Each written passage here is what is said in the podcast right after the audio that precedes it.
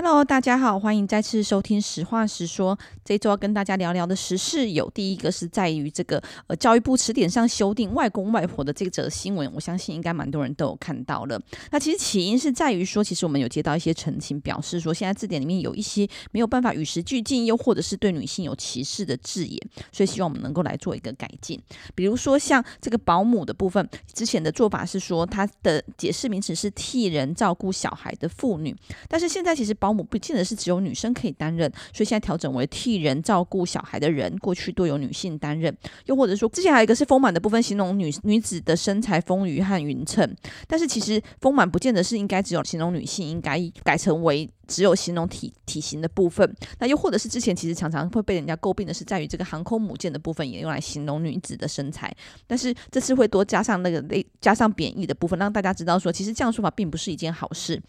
所以当初我们针对这些澄清案件来做了一次咨询。那教育部在近期改变的这个词典里面，其实改了蛮多的部分。那其中包括外祖父母和外公外婆、外孙女、外孙子的部分，其实我们都觉得蛮乐见其成，即便不是我们当初澄清的内容之内。那我们这边的改变，并不是说我们有看到有一些媒体可能误以为说以后就再也没有外公外婆的解释，又或者是说以后再也没有外公外婆这样的称呼。其实不是的，我们他现在的说明会是在这个外公外婆的部分会特别加注说，呃，比如说以外公来说是妈妈的父亲的称呼，现在也可以称为阿公。那我外祖父的部分也是一样，是对妈妈的父亲的称呼，现在也可以称之为祖父，就是在这个现今也可以怎么称呼的部分做一个说明。像是外孙女的部分也是。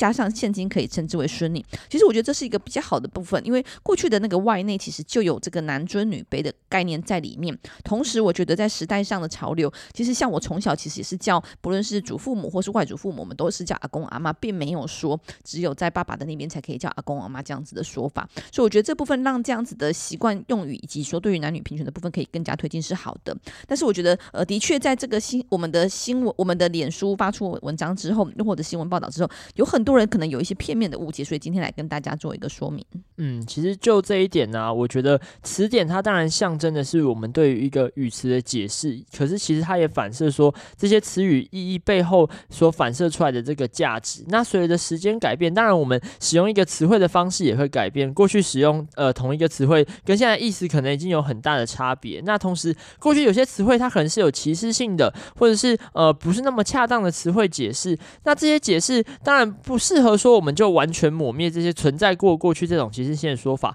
比较恰当的做法呢，可能是在这些词语后面去做一个说明，或是加注，或是让大家知道这是过去使用的，或者它可能多属贬义。那我们现在是怎么来使用这些词汇？我觉得这才会是我们在使用词典，尤其是词典常常作为小朋友他们去了解这个呃对于这个语言的认识的一个过程。那如果说小朋友能够透过这样的一些修正，呃，透过这样的一些改变，让他们在理解这些词汇的时候，能够有更。正确的观念，并且与时俱进的去了解这些词汇的意思，我觉得也是非常重要。所以当初呢，呃，委员办公室这边这么关心这个议题，并且在咨询教育部长的时候特别提出来，是因为基于这样的原因。那其实我也觉得，像婉諭 该解释的，我觉得有很多人有误会，好像说，哎，是不是修了这个之后，以后大家都不能叫外公外婆啊，或者外公外婆就不见了，从词典当中消失？这就是一个比较大的误解哦。其实从头到尾只是做一个加注，所以你说是证明呢，或是把它消灭掉，其实都不是很精准。的说法哦，那我觉得对于这样的加注，当然这是教育部他自主在这个小组去做一个审查过程中做出的一个修正，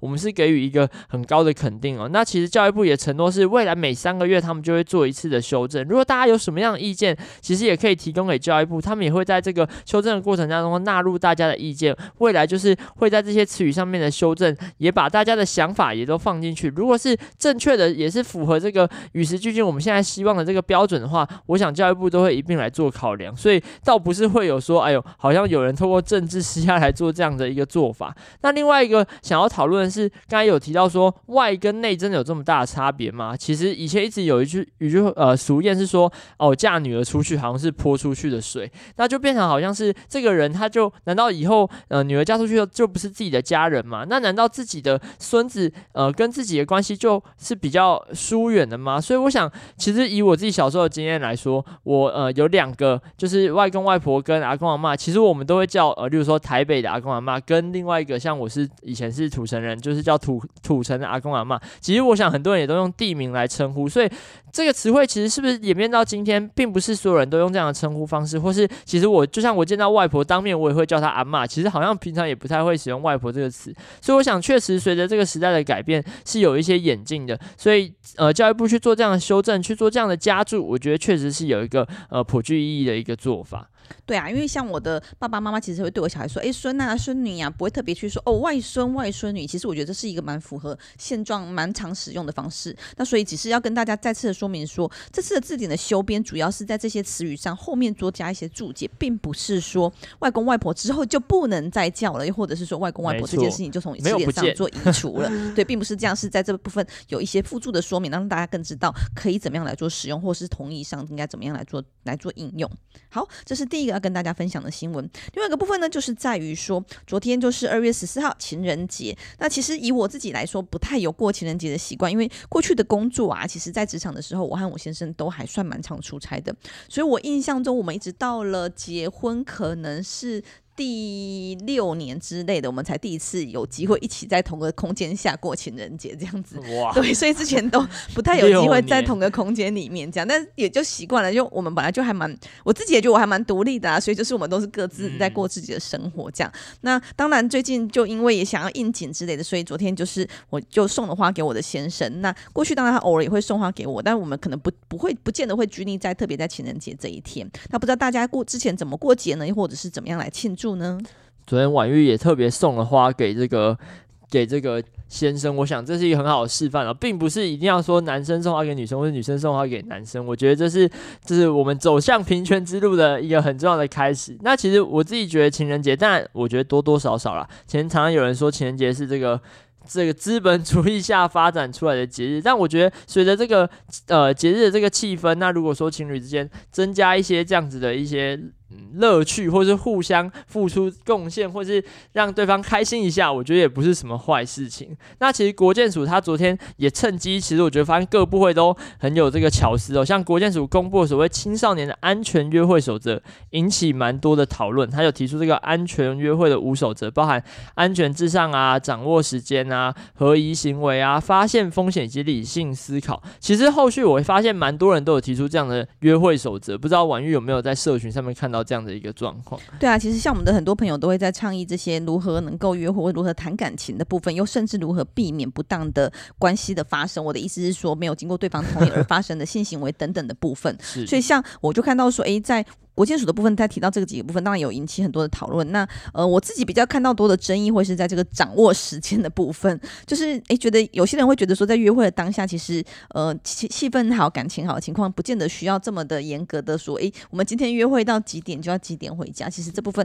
好像跟这个约会守则比较相对来说比较没有一个关系。怪怪对，但是的确在这个国建署下面有提到说，如果太晚可能要改时间，或者是说让家人知道一下，我觉得也是避免大家人担心的部分，我觉得是好的啦。就是万一你真的发生意外而没有办法联络上，其实大家才知道有所警觉。那我们看到有好多个版本，像是这个台湾性别平等教育协会就有提出来，他们的版本是呃 best，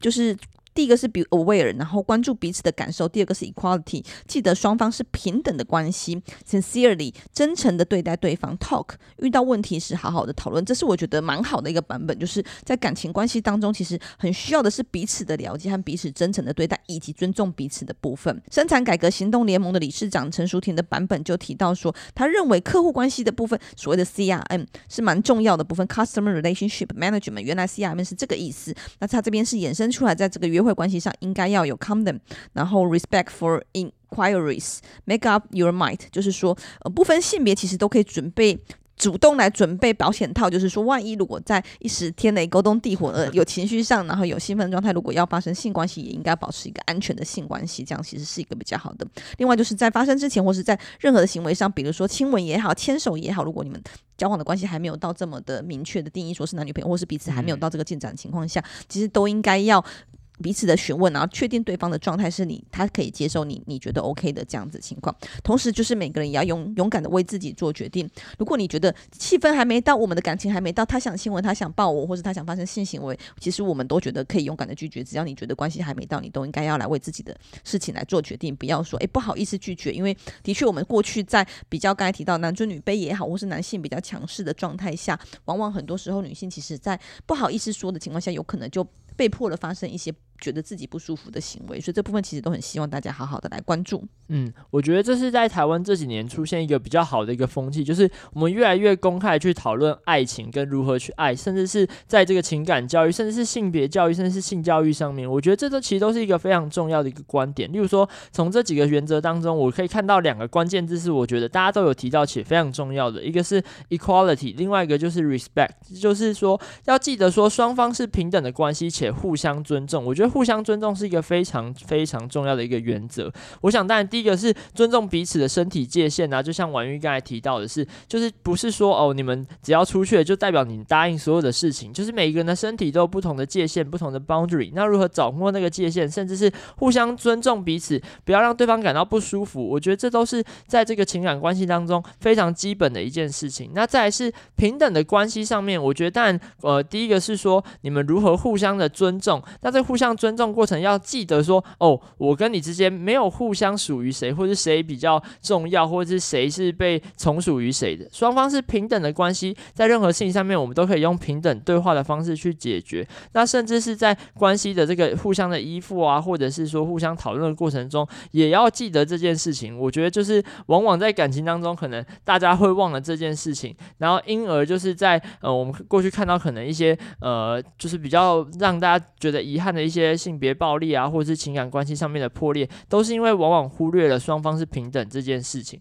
所以我觉得这两点是大家可以谨记在心的。但我觉得也很开心看到是有这么多的这些倡议者啊，甚至是像是呃我我这一天有看到卫福部、教育部，就是很多政府机关，大家愿意公开来讨论这件事情。我觉得这是过去在台湾的社会氛围跟台湾教育当中非常非常缺乏的一部分。嗯，那像五五医师的版本也提到的是 CAR，就是一样要保护自己也保护他人。Ask 凡事先问总不会错，Respect 问完尊重所有的答案。刚刚提到除了真诚和这个彼此尊重之外，其实我觉得这个性行为的部分的教育其实也非常的重要。我觉得的确每个人。自己有一些想法，说在什么时当什么时间适合发生性行为。那过去比较保守的观念都会觉得说，诶，男未婚女未嫁不宜发生亲密关系。但我们并不是要鼓励婚前性行为，只是我觉得在随着时代的发展，然后随着这些大家对感情的认知等等，所以有些人会认为说，其实是可以接受在婚前发生性行为的，又或者是在情感发生的当下，其实有时候也是非常顺其自然，而且性行为本来就是一个很自然发生的过程当中。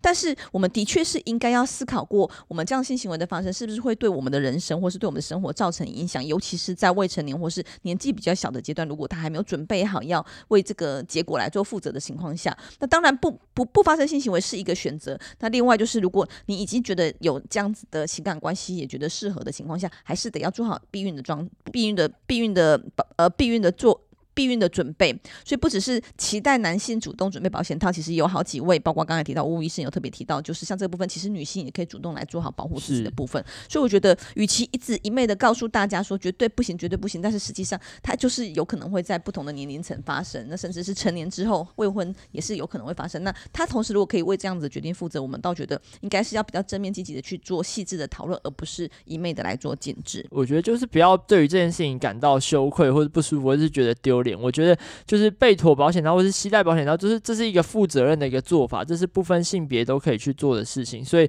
我觉得这也是很重要的事情，就是大家不要去呃善笑指责，或是说哎呦你怎么这样，或是用异样的眼光去看待这件事情，因为它性行为本来就是很健康的，那安全性行为更健康，所以大家更不需要对于这样的一个呃做法，或者是说呃因为有这样的还有自己去被妥。呃，保险套反而就用这个比较不好的眼光去看待这件事情，我觉得这样才有办法让社会往更健康的前一下一步往前走。对，因为之前的确有一些家长有聊到说，诶，过去我们认为这个性行为的发生好像都是有点污名化，觉得有点不洁，或是有点觉得不呃不不真不不够整洁，或是不干净，嗯，所以反而是这样子去污名化了这个性行为。其实性行为也有非常美好和非常愉快的一面，所以这部分其实都应该要来公平的来对待。那至于谈到这个约会这件事，不知道大家有没有听过 PUA 这件事事情。就其实所谓 PUA 就是呃 Pick Up Artist 的简称哦，在国外或者是在台湾，可能有些人会翻成呃搭讪的艺术家，比较这个 old school 一点说法，就是哦你是把妹达人或者泡妞专家。那这最早是从美国夜店文化发展出来的一个理论。那我觉得这件事情比较可怕的是说，呃大家可能以前是开玩笑说，哎你很会把妹会怎么样？但是所谓的 Pick Up Artist，它是逐渐从一种呃一种理论发展成一种课程，甚至在中国啊或者在很多地方开始慢。慢慢就是会有人呃有一个完整的秘籍，没错，就是说我要来培训你怎么去谈恋爱，或是呃培训你怎么使用这个这个所谓的 artist，就是这个艺术来把妹。那可是这个艺术本身，它当然一开始是让这些社交技巧比较差的男性，可能透过这个所谓的 SOP 来接近并且搭讪呃女性或是异性，但是到后衍生到后来，发现很多男生利用这样子的一个所谓暗黑的心理学，变成是在操控感情，甚至是在玩弄感情，或者是呃，我觉得对于这个情感关系上面是有一个很负面的影响的。那对，所以原本的意思，他是希望能够是一个善意的出发点，嗯、是希望能够来协助到这些社交技巧比较不好的人，能够透过练习怎么样来开始做交流，然后来开始做搭讪，然后彼此吸引，然后让彼此认识，这样进而又衍生出来一些呃社交活动。但是现在就变成有点有点，我觉得往恶意的方向去了，就会变成是一种不怀好意的交易的行为，像是有看看常常会看到的是，其实现在 PUA 有时候发展成是情乐的一种，包括里面常常常用的惯用的手法有包括这个贬低啊、控制啊、孤立啊，比如说哦贬低的部分就会说，哎，都是你不好，所以我现在变成这个样子，然后以前我都怎样怎样也没什么问题啊，你只要用力一点、努力一点就可以做到啊，又或者控制其实就蛮明显的是一种情了，就是你不能只有说爱我，你要证明给我看啊，甚至有开始很多的这种呃强迫他妥协很多事情啊，包括行为啊，或者甚至私密照片的部分都有可能是透过这样的手段来做处理和来做引诱。嗯，我自己觉得比较糟糕，或者是我觉得现在很多人在讨论的是贬低这一部分，就是可能在感情关系当中，就是使用 PUA 手法的这个男性，他可能会刻意的去贬低你，让你觉得说自己很糟糕，自己很没有用，自己就是自己的信心会被摧毁殆尽。那到这个阶段，你可能会慢慢的对自己失去信心，然后对他越来越仰赖，然后他就用这样的方式持续的贬低你，让你觉得你自己很糟糕，你不行了，所以你没有办法去寻求自己，没有办法去。去呃去找找寻自自我想要实现的一个目标，甚至你就会越来越依赖他，在这感情当中就会非变得非常非常的不健康。那于是他在透过这个手法，进而去孤立你跟其他人，例如说你跟你的朋友、你的社交圈子，让你越来越不相信其他人，你必须依附在他的这个感情关系之下，然后进而去控制你，然后接下来可能就会再通过情绪勒索啊，就是要求你要怎么做怎么做，否则你就是不够爱我等等的说法，或者是这种呃情绪勒索的方式。进而让你在感情当中感到很痛苦，而且你感觉你自己越来越往下掉，可是你又被又没有办法从这个感情的当中被挣脱出来，所以这样的状况其实是非常非常严重的。那我觉得这几年其实有越来越多人去讨论说，哦，其实有 PUA 这样的事情，也让越多人越来越多人去认识。我觉得这就是情感教育一个很重要的地方了。嗯，但是我们也看到说，现在 PUA 有点呃，本来的好意可能有点被变相利用成来控制情感的这个部分，控制一段关系，甚至是不当利用，包括可能有骗财骗色的情况，其实都有。那甚至是绑架你，就是不让你离开我这样这样的情况使用。但是呢，却同时我们也看到说，PUA 这样的课程的确有它的市场，而且其实市场还蛮好的，蛮多反应都蛮蛮蛮有这样需要，而且能够蛮多赚到蛮，甚至开课的讲师可以赚到蛮多的钱，可怕。对，那我们也在思考说，这到底反映得出哪些问题？为什么 PUA 会如此的需求，如此强烈的需求，而且盛行呢？我们会认为说，可能有几个面向都欢迎大家一起来思考看看。第一个是在于我们的教育里面，其实非常缺缺乏情感的教育，如何跟人家建立关系，如何谈恋爱，其实都非常的缺乏。甚至在过去我们在比较高压的升学制度底下，其实非常的多的长辈或是家长们，其实认为不应该在求学阶段有情感关系，对，所以甚至是比较。呃，比较多的像是只是还没有到男女关系，但是可能就是彼此男女之间交流，甚至也有家长觉得完全不行。嗯、又或者是说，我们过去对于成功的定义就是要成家立业，就是一定要有一个完整的家庭，有另一半，有小孩之后，其实才是一个完整的家庭，你才是一个成功者。对，所以像这样子，很多人到了适当的年龄或或所谓的适婚年龄的时候，他就会觉得他有求我的焦虑，然后觉得，哎、嗯，我到现在都还没有一个情感关系，又或者是我还没有办法结婚，我是不是很不好，或是我应该要来改善我？该来改变，但实际上每个人都可以对于他自己的生活有所选择。单身有单身的好，结婚有结婚的好，生小孩有生小孩的好。即便像我很喜欢生小孩，也很喜欢小孩，但是我并不认为说不生小孩就是一个失败，或是不生小孩就是不对的。我觉得这就是得彼此尊重一个人的选择，以及你想过什么样的生活。所以像这些部分，我们认为可能都有导致了这个 PUA 非常有市场的可能性。嗯，我觉得当中当然也包含这个性别关系的不对等，就是过去可能会说呃男尊女卑，或是男主外女主内，让女性的角色在这个情感关系当中就越来越萎缩，或是越来越被动，或是越来越被认为是呃，她必须要依附在一个男性之下。那在这样的文化盛行，或者说过去教育没有办法去理清这部分，导致很多人会有这个不正确的性别意识，或是不平等的性别意识，更衍生的这个问题持续发生的原因。那其实我也觉得情感教育这件事，过去一直没有谈到，就是如何分手。其实如何分手也是一门很重要的学问。很多人可能陷在 PUA 里面当中，他不知道如何去割舍这段感情，他不知道如何跟对方说不，他不知道如何要离开这段感情，他如何从一个感情当中呃中断他，甚至是离开这段感情。我觉得这都是在情感教育当中，其实应该要告诉大家，就是分手并不可怕。那其实分手其实是有一些，比如说有一些方法，有些心理建设是事先你如果先知道的话，就能够帮助你在面对这样的感情纠纷的时候，能够从中脱身。我觉得这也是情感教育为什么我会认为说在台湾教育当中非常缺乏的部分，是因为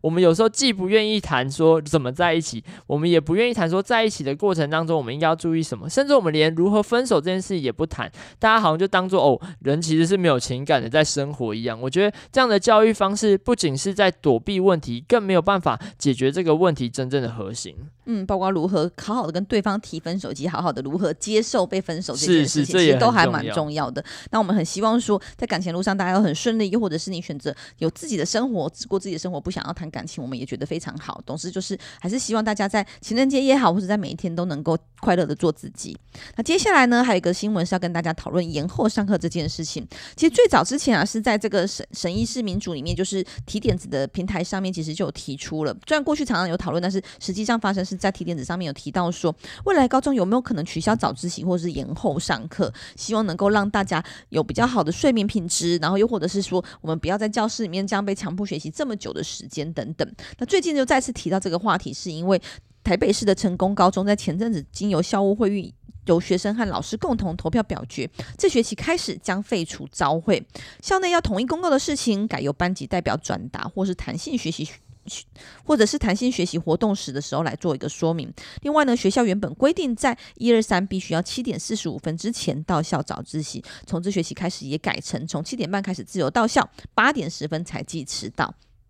其实这个问题从过去到现在一直有很多的讨论哦。其实我觉得办公室这边，因为像婉玉之前有跟这个清明节的理事长玉萌有一起录过一集 podcast，那甚至之前我们也花了很多时间在这个粉砖上面跟大家谈为什么要做这样的改变。其实回到根本的问题，就是台湾的小朋友上课时间真的太长了。我们可能常常从七点半到校，下午四点放学，甚至如果是有在这个第八节课的这个辅导课的状况，还会到五点。那五点之后，很多小朋友还要再去补习。哇，那他一整天的时间就是基本上都耗在这些课业啊，或者是这个很繁重的压力之下。那这个时间跟世界各国来比，都已经可以算是名列前茅。如果说大部分的学校，呃呃，国家可能是八点半到九点之间上学，那他们可能往往到下午三点之后，学生放学就去参加自由的社团了。但是在台湾这样的情况却非常非常的少见，更不要说在私立学校当中，可能连这个社团生活都非常非常的少。那以我个人的经验当中，可能我比较庆幸的是，我们高中其实过去就比较要有这个。弹性参加早自习的这个状况出现，那朝会的也不要那么硬性的规定一定要去，但其实还是大家还是嗯、呃，可能老师有些老师会在这个早自习考试啊，或在早自习上课，所以你基本上不得不去。那这样的情况下会导致说你变相的还是 还是你强制要出席这个早自习这件事情。那所以呢，其实办公室这边我们几个比较认为的主张，当然第一个是希望可以弹性的让大家自主选择要不要出席早自习，第二是减少朝会的次数，因为坦白说。说朝会能够做的事情，就是有什么是没有办法被取代的呢？就是这个数位化时代，我们很多事情都可以透过这些网络啊、网站，甚至是班级的这些群组来去做布达。我们真的有必要让小朋友站在那边，然后站个四十分钟，就为了听校长讲话、训话，或是布达一些可能比较支离破碎的小事吗？我觉得这样的必要性其实是不足的。所以我觉得看到成功高中废除朝会这样的讯息，我觉得大家当然是给予肯定，但我们也希望的是教育部应该以一个主管机关的身份，自己来。开始着手去做。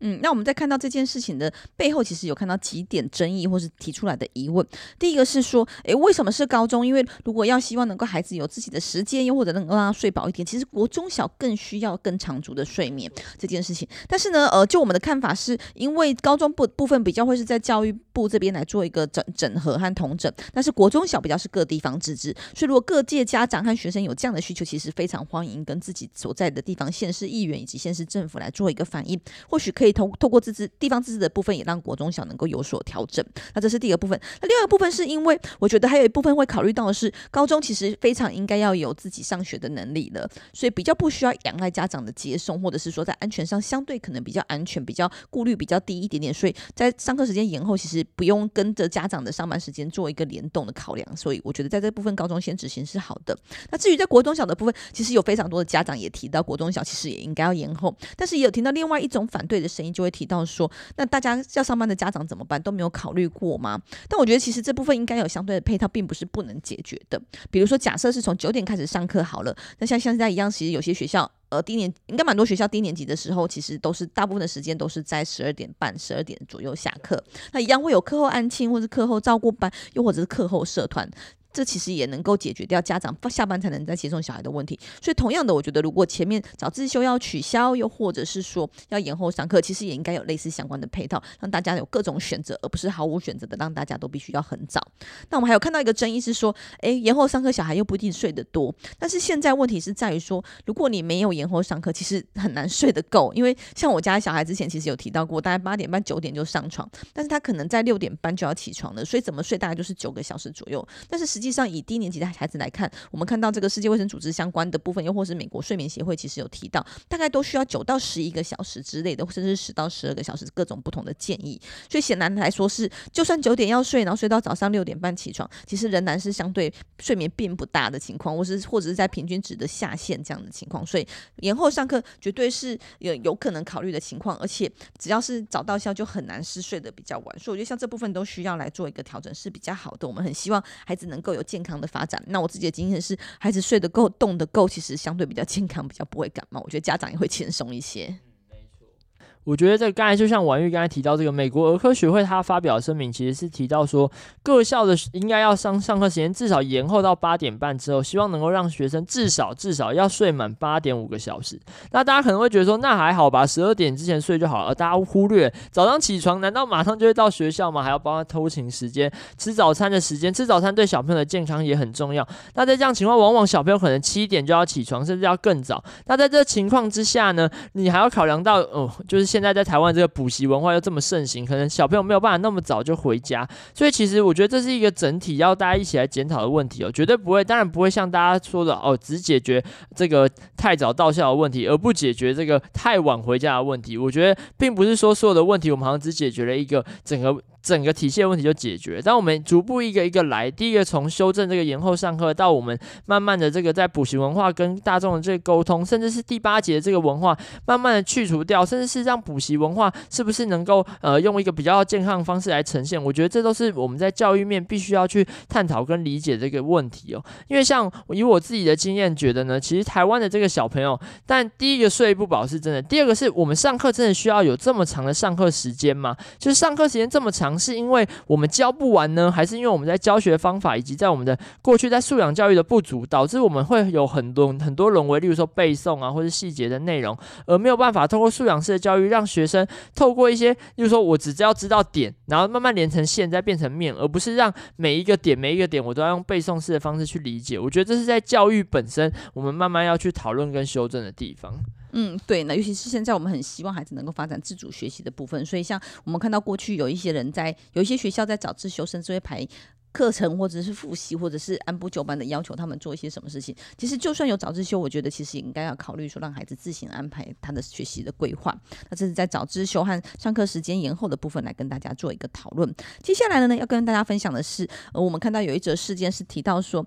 有网友在 PTT 上问卦，标题是“台湾零零以后”。IG 都是老阿姨在玩的，那文文中也有模仿说，这边台湾的零零后是指两千年后出生的人的语气说，你们很多老人应该不知道什么是小红书吧？他们表示说，哎，其实到适当的年龄之后，都会被归类为老阿姨的部分。其实我们在先前有跟大家提过说，呃，现在流行年轻人流行的十大 App 里面，其实蛮常出现小红书的部分。嗯，那不知道大家在使用上有没有什么样的演变或者什么样的改变呢？嗯，因为我自己其实蛮惊讶这件事，因为我看到那个新闻是说，Google Play 的商店里面呢、啊，小红书已经排在这个。可以算是前三名，甚至比这个 Instagram 还要前面，代表说这个世代更新非常快。我们前阵子还在讨论说，脸书已经是老人在用，大家都在用 IG，然后现在马上又有一个新的声音说，哇，这个 IG 也是也是老人在用，现在年轻人已经在用小红书了。那我自己观察是发现，像大学、高中，确实在呃，尤其在这个女生的这个社群当中，是有很多人是以这个小红书来做使用，甚至像在年轻点，可能过去有在讨论说使用 TikTok 的这个抖音的这个状况出现。那当然，社群哦。我觉得这种事情，网络本来就是更新，呃，这个更新代谢非常非常快的，就是一代接着一代，就是你只要这个没有办法跟上潮流，或是你不够潮了，或是你的这个东西没有办法随着时代来改变，你很容易就被淘汰。就是过去我们像这个以前大家可能是用雅虎家族啊、无名小站，或者办公室前几天还在讨论这个番薯藤这些，其实这些社团啊，或者这些这个社群媒体，过去也是红极一时啊。那在我们小时候的时候，大家都可能都使用这些社群媒体，但是随着年纪慢慢增长，就发现，哎，慢慢的被淘汰，所以这其实是算是一个蛮自然的一个现象，就是这个越来越越多新的这些软体，他们有这种不同的功能，甚至他们能够抓住这个新一代的使用者的使用方式往前，所以这也不见得是一件怪事情了。那当然，像我自己为主，我是。完全不知道小红书是在讲什么内容，是蛮酷。我不知道婉玉有没有听过，是小朋友有没有使用过类似的东西？有听过，但是像我家小孩其实没有在用，因为像我家小孩现在国中嘛，他之前是有同学们之间其实曾经流行起一阵 TikTok，但是最近好像也稍微退烧了。但、他们还是回到 IG 和呃 Messenger 部分、脸书的部分来做使用。所以我自己其实也没有用过小红书，但是我觉得这部分其实呃这样子的社群软体的更迭其实是蛮自然，也是蛮合理的现象，因为我觉得时代的风。风气和时代的脉络其实不太一样。比如说，我觉得 TikTok 或是现在 IG 其实很流行发的是这种短影片。嗯、其实，在现在节奏很快速的生活方式或者资讯很爆炸的情况下，其实就会发现说，诶，这可能蛮符合现在人的心理需求或是使用上的习惯。嗯嗯、我觉得就像 IG 一直主打就所谓现实动态嘛，它我觉得它第一个是它。这个长度已经很短，而且它是影音性质，就是它已经大家比较少在 IG 上面看到很长的文章啊，就是那样的文章类型，好像已经不是现在的这个主流，大家喜欢的这种文章类型。再是大家很重视，就是马上看，马上就过去，就是可能在。也不要留太久，大家寻求的不是那个东西可以保存很久，而是说大家可以在很短时间内就知道说，哦，你最近在干嘛，但身边的朋友在做什么。我觉得这也跟这个社群媒体它